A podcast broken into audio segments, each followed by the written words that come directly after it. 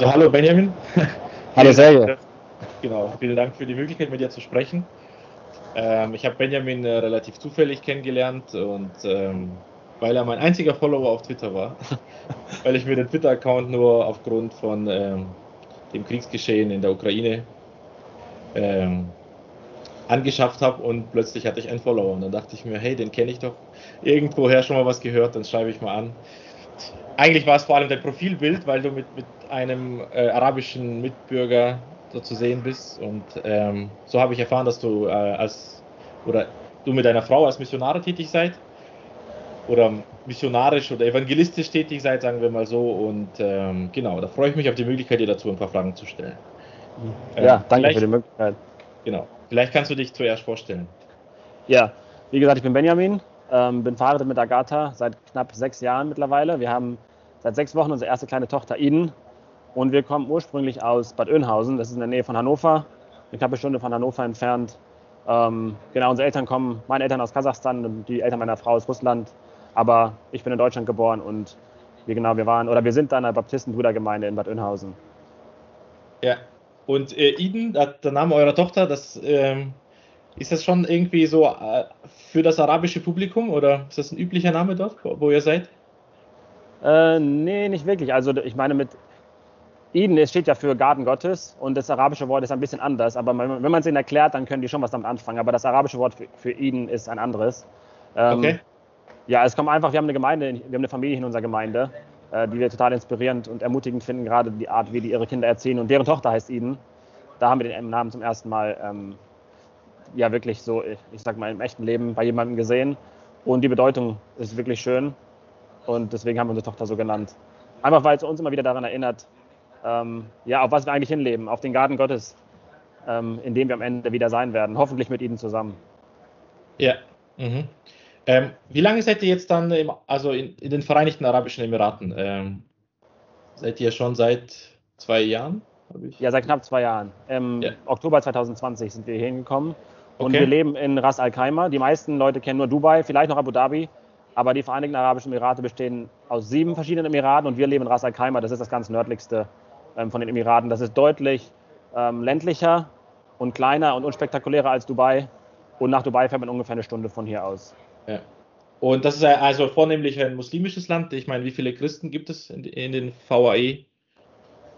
Genau, es ist ähm, offiziell muslimisches Land. Die genaue Zahl von Christen kann ich nicht sagen. Es sind doch relativ viele, zumindest ähm, ähm, nominelle Christen. Es gibt viele okay. katholische Inder hier, äh, Filipinos, aber offiziell ist es schon ein muslimisches Land. Wir haben jetzt gerade auch Ramadan.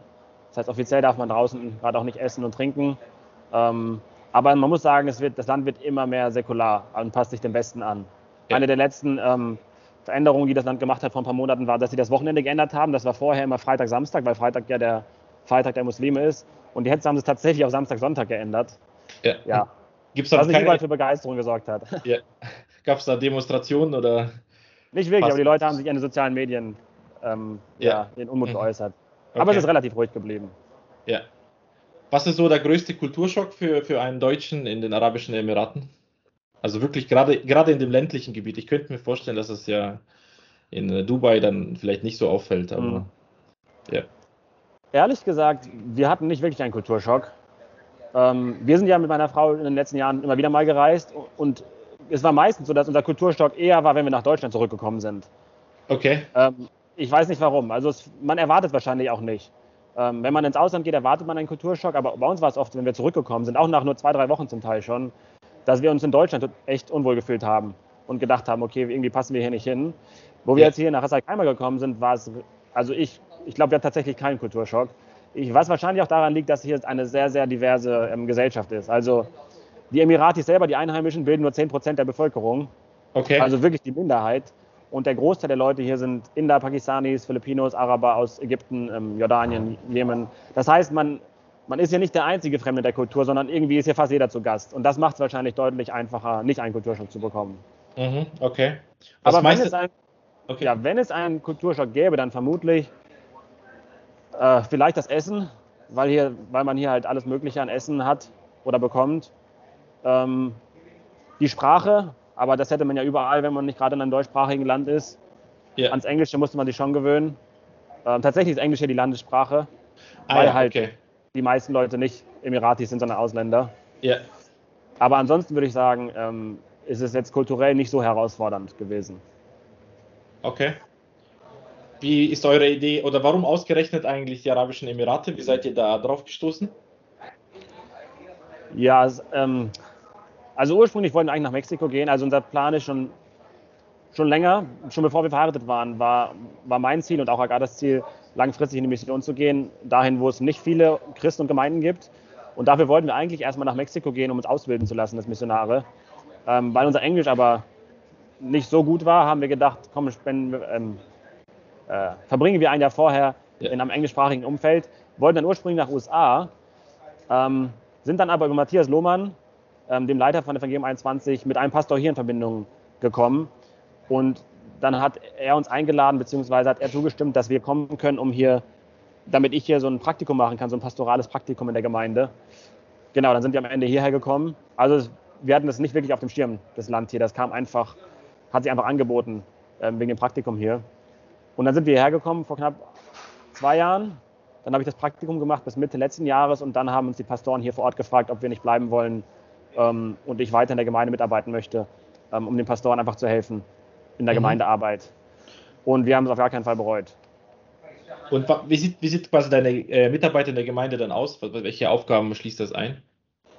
Ja, es ist ziemlich, ich würde sagen, ziemlich das, was ein Pastor macht, nur halt nicht so sehr mit dem Fokus auf dem Predigen. Ähm, das Predigen yeah. macht hauptsächlich unser, ähm, unser Hauptpastor in der Gemeinde. Ähm, yeah. Aber zwischendurch, ja, zwischendurch predigen.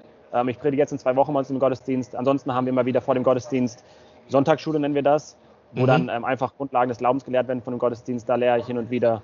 Ähm, okay. Aber sonst hauptsächlich Jüngerschaft, Leute aus der Gemeinde yeah. treffen, auch ganz viel logistische Sachen, Gottesdienstplanung. dann haben wir, wie gesagt, das Praktikumsprogramm, wo verschiedene Christen vor allem aus unerreichten Ländern kommen und die gilt es zu betreuen. Wie gesagt, vor allem auch logistisch, ja. ähm, organisatorisch. Ja, also es ist ein relativ ähm, breites Spektrum an Aufgaben, die man hier also, hat.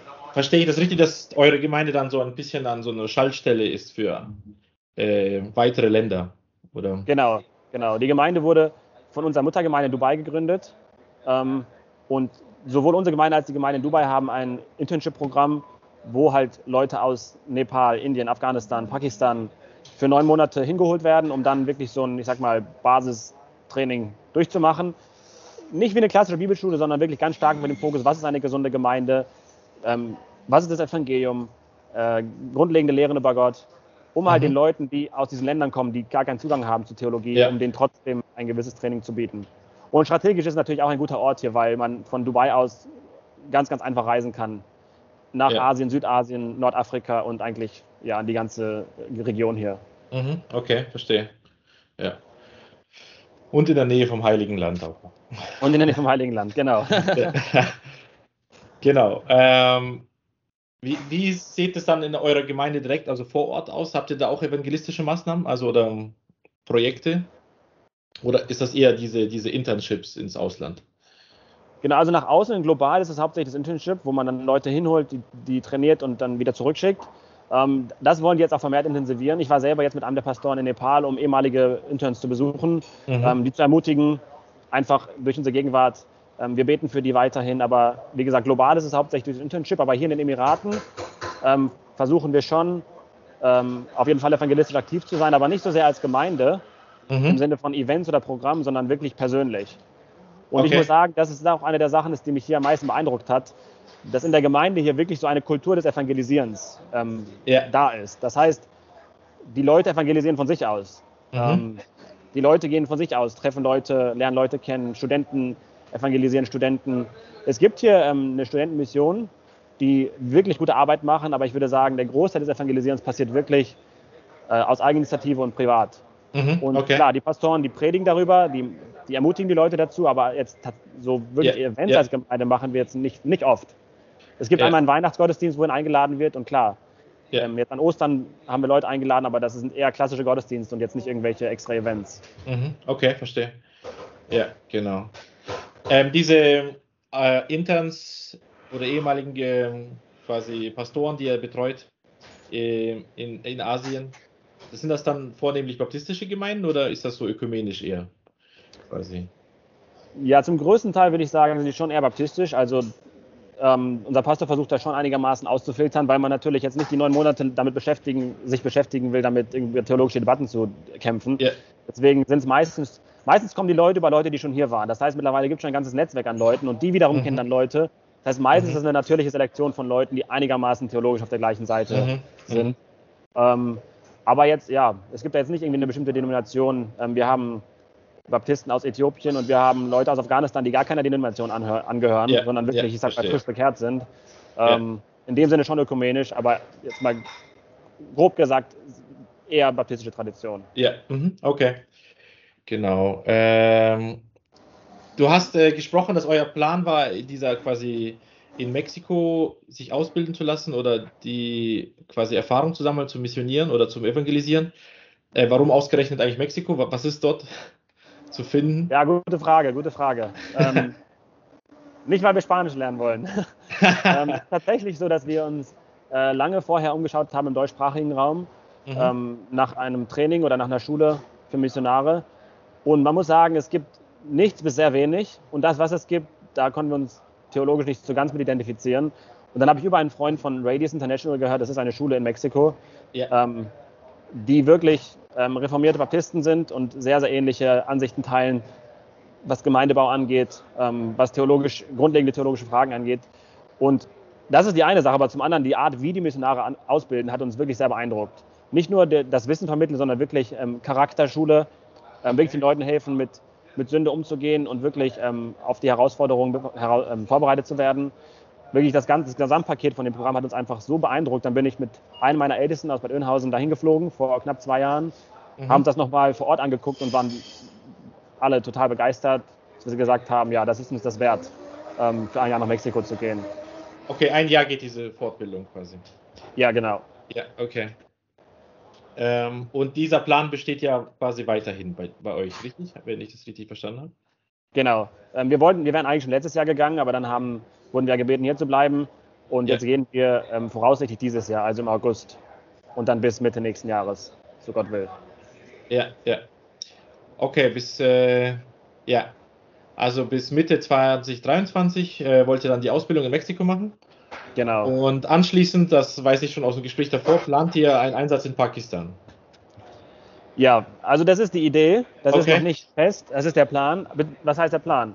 Ähm, unsere Mentoren hier in der Gemeinde, wir haben ein älteres Ehepaar in unserer Gemeinde, die uns betreuen, yeah. ähm, die planen nächstes Jahr nach Pakistan zu gehen. Und die haben okay. uns gefragt, ob wir nicht mit denen zusammengehen wollen und ein Team starten wollen. Ähm, und da haben wir grundsätzlich erstmal gesagt, da sind wir offen zu, aber es stehen noch ähm, Gespräche aus mit Gemeindeleitungen in einem Jahr kann viel passieren.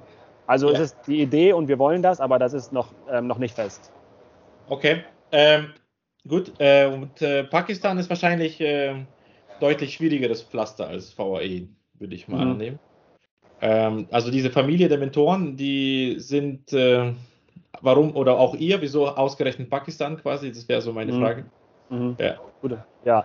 Ähm, also unsere Mentoren, die waren vorher in Indien für über zehn Jahre und dann auf den Malediven für knapp zwei Jahre und mussten dann gehen, weil es einfach zu hart war.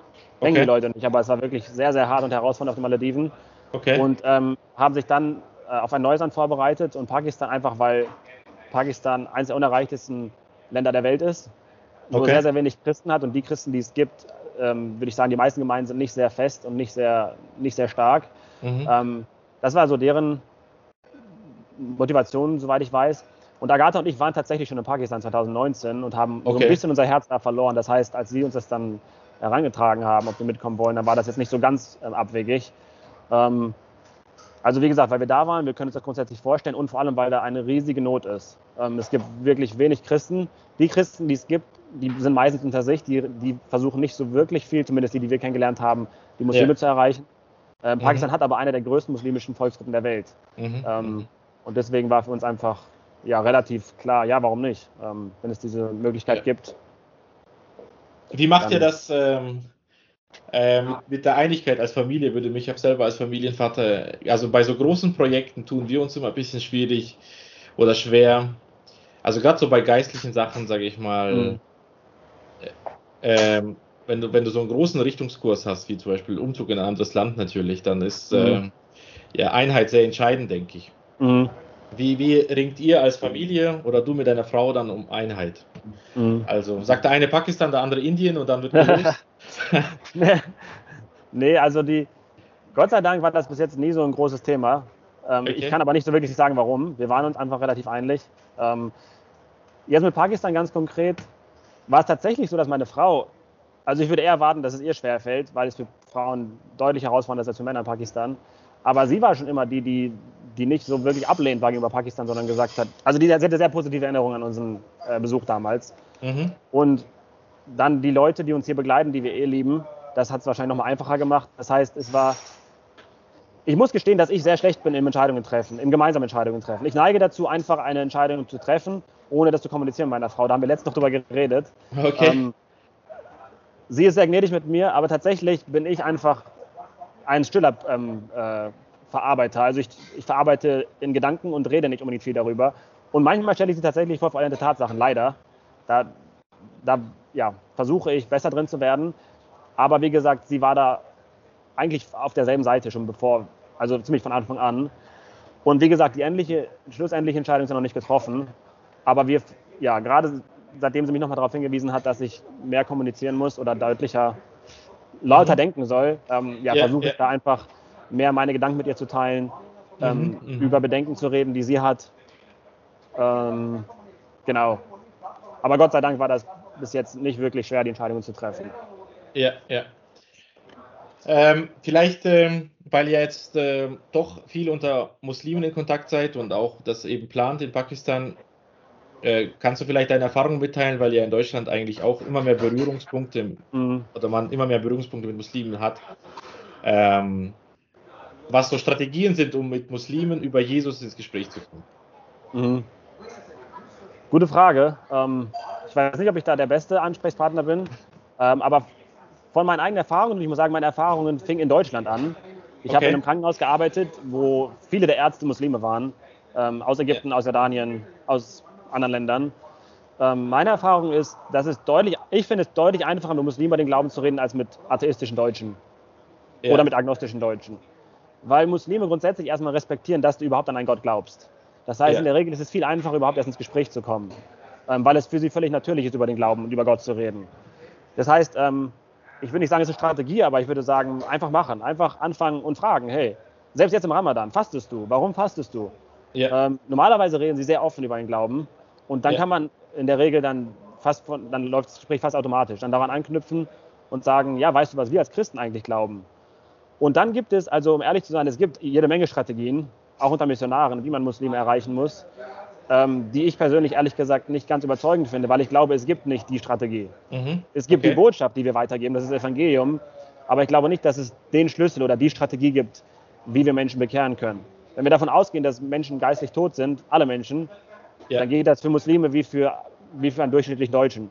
Ja, ähm, und ich muss sagen, zu Beginn, mein, äh, bei meinen ersten Begegnungen mit Muslimen, war ich sehr, sehr vorsichtig mit der Gottheit Jesu, mit der Dreieinigkeit Gottes weil es natürlich etwas ist, was einen Anstoß anregt und was schnell Spannung erzeugt. Ich muss sagen, gerade seitdem wir hier sind, ähm, habe ich da meine Meinung auch ziemlich geändert. Ähm, ja. Ich glaube, dass es sogar gut sein kann, sofort die Dreieinigkeit rauszuhauen und ja. zu sagen, unser Gott ist grundlegend anders als euer. Unser Gott ist nämlich drei in einer. Ja. Ähm, und ich glaube, die Gefahr bei den Strategien, die man sucht, ist, dass man versucht, das abzuschwächen und das versucht mhm. zu verweichen, um es annehmbarer zu machen. Aber Paulus hatte keinen Kontakt mit Muslimen, aber er hat in 1. Korinther gesagt, in dem Brief, ähm, das Wort vom Kreuz ist eine Torheit. Und ja. ich glaube, wenn wir jetzt zu sehr nach Strategien oder nach den richtigen Ansätzen suchen, ähm, driften wir zu schnell dahin, dass wir das Evangelium versuchen zu verwässern, um es annehmbarer zu machen. Deswegen meine, ich weiß nicht, ob es hilfreich ist, aber ich würde einfach anfangen, das Evangelium zu teilen ähm, und Gott vertrauen, dass sein Heiliger Geist es annehmbar macht und die Augen öffnet.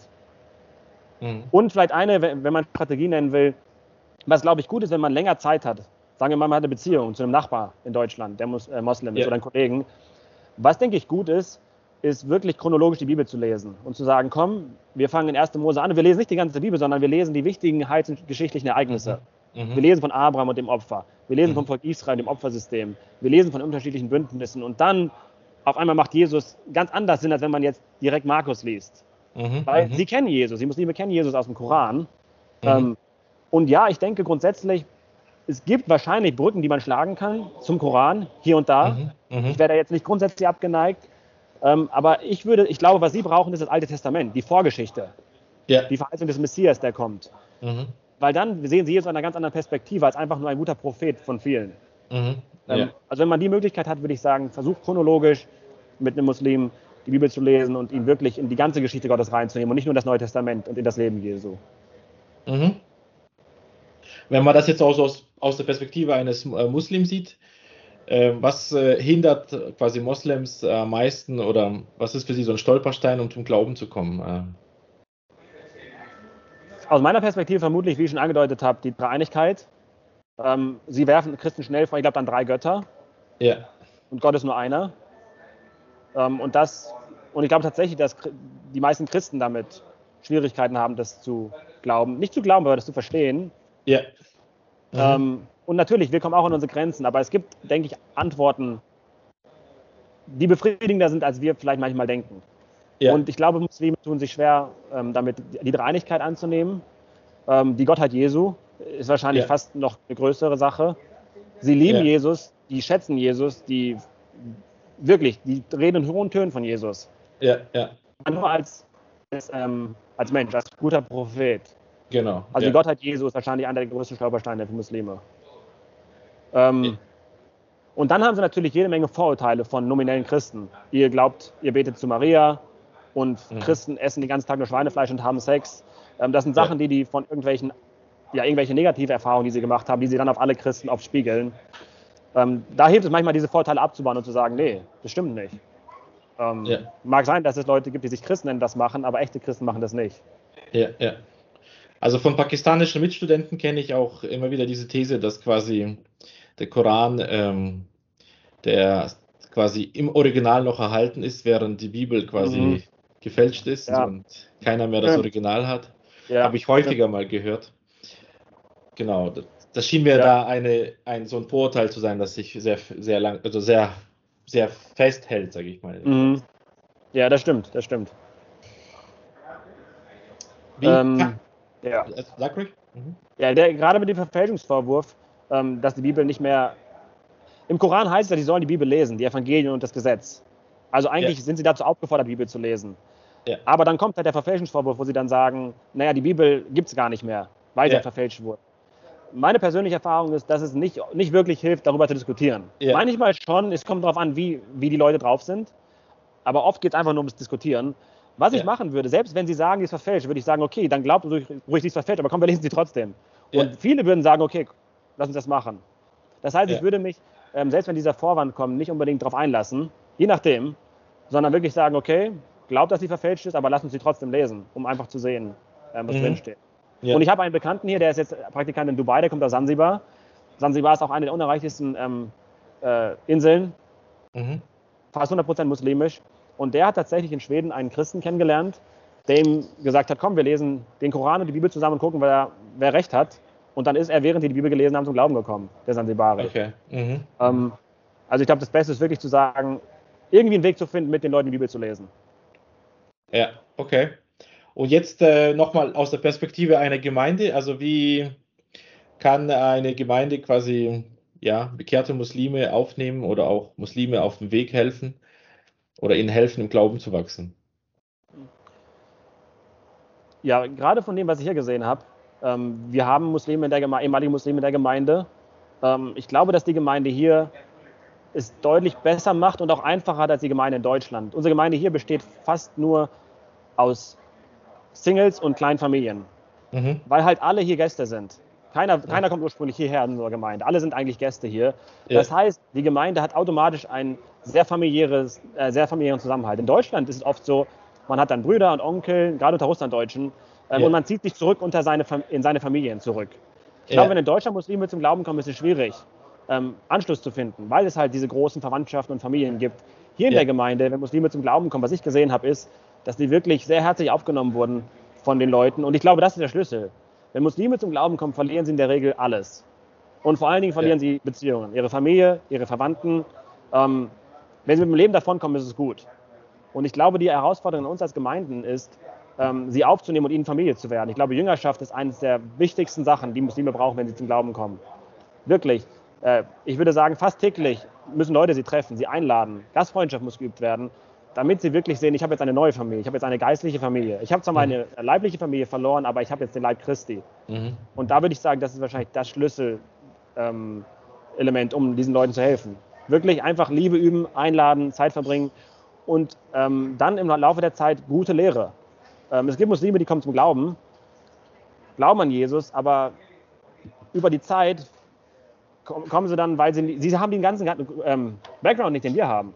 Wir sind in christlichen Familien, in christlichem Land aufgewachsen. Wir haben so viel Basiswissen, das sie nicht haben. Ja. ja. Ähm, und das brauchen sie. Und da brauchen wir langfristig Leute, die Jüngerschaft mit ihnen machen, die ihnen investieren und ihnen wirklich helfen, ähm, ja, ein Gesamtverständnis für die Bibel zu bekommen, Verständnis für theologische Fragen, ähm, all die Sachen, die, die wir vielleicht schon seit unserer Kindheit kennen. Ja, zum Thema theologische Fragen. Also du bericht oder ihr berichtet ja über eure Arbeit auch auf eurem Blog. Ähm, den Link werde ich dann ins, in, also in den Text einfügen. Und ähm, ich habe ja jetzt gelesen, dass vor wenigen Wochen oder Monaten äh, Thomas Schreiner euch besucht mhm. hat. Ja, welche Fragen hast du ihm gestellt? ah, gute Frage. Ich müsste jetzt nochmal überlegen. Ich weiß, dass wir über sein Verständnis von der Offenbarung gesprochen haben, natürlich. Okay. Dass er vor kurzem auch wieder ein bisschen geändert hat. Ah ja, okay. Ähm, okay. Das war ganz interessant. Ansonsten haben wir, ja, wir haben ein bisschen gesprochen über die Spannungen in den USA unter den Evangelikalen. Ähm, ja. Der Riss durch die Evangelikalen zieht sich ja nicht nur äh, ähm, durch Deutschland, sondern wirklich wahrscheinlich im ganzen Westen. Selbst ja. unter den Reformierten. Da haben ja. wir ein bisschen drüber gesprochen. Und ich muss sagen, eine Sache, die mich am meisten beeindruckt hat an dem Treffen mit ihm, ist, dass er wirklich Gnade und Wahrheit verbindet. Also er hat wirklich sehr, sehr starke Überzeugungen, ist sehr, sehr wortgewandt und ähm, im Wort gegründet. Aber trotzdem hat er eine Liebe und eine Gnade andersdenkenden Christen gegenüber, die ich wirklich vermisse mhm. bei anderen Christen. Und ich glaube, gerade in dieser angespannten Zeit unter uns Christen, sei es wegen Corona, sei es wegen irgendwelchen anderen politischen Sachen oder theologischen Meinungsverschiedenheiten, es war eine Wonne, einfach jemanden zu sehen, der in seinem hohen Alter, ich meine, ich glaube, Tom Schreiner ist schon über 60, ähm, wirklich noch so viel Gnade ja. und Herzlichkeit hat anderen Christen gegenüber. Ich glaube 67, als ich jetzt geschaut habe in Wikipedia. Ist er. Ja. ja. Ähm, also ich profitiere auch sehr von seinen Schriften, deswegen, als ich das gesehen habe, dachte ich mir, wow, da wäre ich jetzt auch gerne dabei gewesen. Ähm, ja, ja, sehr gut. ähm, zu diesem Riss unter den Evangelikalen, also ist er in Amerika, ich habe das nur mitbekommen, dass diese Konferenz, die von der Gospel Coalition äh, organisiert wird, nicht mehr stattfindet. Was ja. Wohl, ja, genau. Mhm. Ähm, ich dachte, das liegt eher an Meinungsunterschiedenheiten zu Black Lives Matters oder so. Ähm, ähm, ich weiß nicht, also oder ist das quasi auch so theologisch, dass immer mehr Evangelikale an der auch also quasi an der Inspiration der Schrift zweifeln und an der Auferstehung Christi oder? Na, ich glaube, dass tatsächlich die Spannungen aus, aus Debatten kommen wie Rassismus und so weiter. Okay. Und ich glaube, dass einfach so wie er es sagt und wie es unser Pastor, der auch aus A kommt, sagt, die Fronten sind einfach so verhärtet und die Lager so extrem, dass mhm. es kaum mehr ähm, Boden gibt, auf dem man gemeinsam reden und stehen kann. Äh, mhm. Und das ist ja das Traurige. Ähm, diese Konferenzen und Netzwerke fingen an, gemeinsam fürs Evangelium schauen wir über andere Sachen hinweg, weil wir uns im Evangelium eins sind. Jetzt kommen ja. aber Corona und Rassismusdebatten und so weiter und ja. ähm, machen dieses Fundament, das sie eigentlich haben wollten und hatten, bröckelig. Und Leute, die vorher befreundet waren und zusammengearbeitet haben, können sich nicht mehr in die Augen gucken. Ja, ähm, es sind tatsächlich, habe ich das Gefühl, wirklich ähm, Sachen wie Social Justice und solche Sachen, die wirklich diese Spannungen hervorrufen ähm, und wirklich zu so verhärteten Fronten führen. Ja, ja. Ja, ich glaube, es ist auch schwierig, da ausgewogen zu bleiben. Ist es, und das habe ich an, an, an Thomas Schreiner so geschätzt. Ja. Wirklich diese Ausgewogenheit, Liebe und trotzdem Hingabe zum Wort, ohne mhm. Kompromisse zu machen. Mhm. Dann komme ich eigentlich so zur entscheidendsten Frage, warum ich überhaupt das Interview führen wollte. Ähm, also, wie wird man ein Evangelist? Ja, gute Frage. Äh, ehrlich gesagt bin ich mir nicht sicher, ob es den Evangelisten gibt. In dem Sinne von, von einem Amt oder von einer definierten Rolle, so wie es Älteste und Diakone sind. Wir haben da letztens noch mit den Praktikanten und Pastoren darüber diskutiert. Ich bin mir nicht ganz sicher. Ähm, was ich glaube, ist, dass jeder Christ evangelisieren muss. Das Neue Testament äh, erwähnt es immer wieder, dass wir die Verantwortung tragen, das Evangelium weiterzugeben. Der Missionsbefehl richtet sich an alle Christen, geht hin und macht zu Jüngern. Ähm, ich glaube, jeder Christ muss evangelisieren. Ähm, das würde ich hervorheben und wirklich die Gemeinde äh, jeden einzelnen Christen ermutigen und challengen und sagen, hey, teilst du das Evangelium? Gibst du die gute Neuigkeit weiter? Gibt es die Rolle eines Evangelisten? Ich, wie gesagt, ich bin mir nicht sicher. Es scheint so, weil an einer Stelle ähm, zum einen sagt Paulus an Timotheus, tu das Werk eines Evangelisten. Und an einer anderen Stelle, ich bin mir nicht sicher, wo es war, ähm, spricht er davon, dass er einigen zu Aposteln, zu Propheten und ich glaube zu Evangelisten gesetzt hat. Mhm. Ich würde es nicht auf eine Stufe stellen mit Ältesten und Diakonen. Ich glaube, das sind die einzigen Ämter, die wir haben. Mhm. Ältesten und Diakone. Ich glaube aber schon, dass es Menschen gibt, die vielleicht in besonderer Weise begabt sind oder die Aufgabe haben, evangelistisch tätig zu sein. So wie Paulus zum Beispiel. Mhm. Ähm, er war ein Apostel, man könnte sagen Missionar, Pionier, der nach Spanien gegangen ist und durch Europa gereist ist, Gemeinden gegründet hat. Wenn du darauf hinaus willst, gute Frage. Ähm, ich würde sagen, einfach machen im Sinne von, wenn du dieses Anliegen, wenn jemand dieses Anliegen hat, würde ich es erstmal fördern. Wenn jemand wirklich ähm, ganz stark oder besonders stark im Vergleich zu anderen das Anliegen hat, ähm, Nicht-Christen zu erreichen, würde ich es erstmal fördern. Ähm, ich glaube aber, dass es notwendig ist, dass das Hand in Hand geht mit der Gemeinde. Wir sehen das bei Paulus und Barnabas, sie wurden ausgesandt von der Gemeinde. Sie sind nicht auf eigene Faust losgezogen. Deswegen glaube ich, selbsternannte Evangelisten und Missionare ähm, sind, nicht, sind nicht gut. Ich glaube nicht, dass das der Weg ist ähm, der Apostel, sondern ich glaube, sie gehen aus der Gemeinde hervor. In unserem Fall sah das so aus. Ich hatte, seit ich ein Kind war eigentlich, den Wunsch, in die, in die Mission zu gehen. Ich bin dann, ich wollte ursprünglich Medizin studieren, weil ich dachte, man muss Arzt sein, am besten, um Missionar zu werden. Mhm. Weil ich aber sicher war, dass der Herr bald wiederkommt, bin ich dann doch nur Krankenpfleger geworden, weil ich ja, Zeit ja. sparen wollte. Ja, das ist aber im Endeffekt, so ungefähr. Im Endeffekt war es dann aber so, dass wir mit der Gemeinde entschieden haben, weil wir hin und wieder auch unsicher waren und gesagt haben, hey, sollen wir das wirklich machen? Sind wir wirklich bereit, Familie und so weiter hinter uns zu lassen? Und was uns da wirklich geholfen hat, war, wir sind zu unseren Ältesten gegangen in Önhausen und haben gesagt, seht ihr das auch so? Mhm. Findet ihr, wir sollten das machen? Dann haben die uns mit in die Gemeinde genommen. Ich war dann ähm, Praktikant im Leitungskreis. Dann haben die mir Möglichkeiten gegeben zu predigen in der Gemeinde. Und dann haben sie gesagt, ja, wir sehen das. Wir vertrauen mhm. euch ähm, und wir senden euch aus. Und das ist, warum wir hier sind. Nicht auf eigene mhm. Faust, sondern mit einer, mit einer mhm. großen Gemeinde im Hintergrund, die uns super unterstützt. Deswegen würde ich sagen, wie wird man Evangelist? Ähm, man macht es, man evangelisiert. Wenn man den Wunsch hat, das Vollzeit zu machen, würde ich sagen, dann redet zu den Ältesten ähm, rede mit der Gemeinde und die Gemeinde ist diejenige, die das wirklich bestätigt und die das wirklich ähm, am Ende beschließt, würde ich mhm. sagen. Mhm. Ähm, und da brauchen wir vielleicht auch so ein bisschen einen Shift in unserem Denken. Ich glaube, dass es sehr, sehr individualistisch geworden ist. Selbsternannte Evangelisten und Missionare, die auf eigene Faust rausgehen. Ich glaube, dass, dass das untrennbar zusammengehört mit der sendenden Gemeinde. Ja, ja. Ja. Wobei man auch gleichzeitig eigentlich immer auch ein Zeugnis ist für das Evangelium, ne? Als Christ. Und ja. ein Licht. Ja. ja. In dem Sinne, ist, jeder muss evangelisieren, aber nicht jeder ist ein Evangelist im Sinne von yeah. ähm, vollzeitlich. Ja, ja, genau.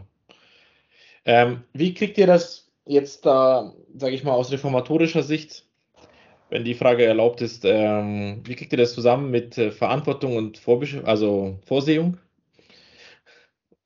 Äh, gute Frage. Ich muss sagen, ich hatte die Frage, aber das hat mir nie so wirklich Bauchschmerzen gemacht, weil ich es, glaube ich, von Anfang an relativ ähm, früh einfach stehen lassen konnte nebeneinander. Ähm, ich habe an einem Punkt weltbewegend gelesen, das Buch von John Piper über Weltmission. Und mhm. da hat er ein Zitat aufgeführt, das mich sehr geprägt hat, dahingehend ähm, von einem Missionar, der gesagt hat, als ich in die Mission gegangen bin, habe ich gedacht, Erwählung macht Mission überflüssig. Jetzt, nachdem ich 20 Jahre mit, den, mit der Dunkelheit des menschlichen Herzens gerungen habe, weiß ich, dass ohne ja. Erwählung Mission nicht möglich wäre.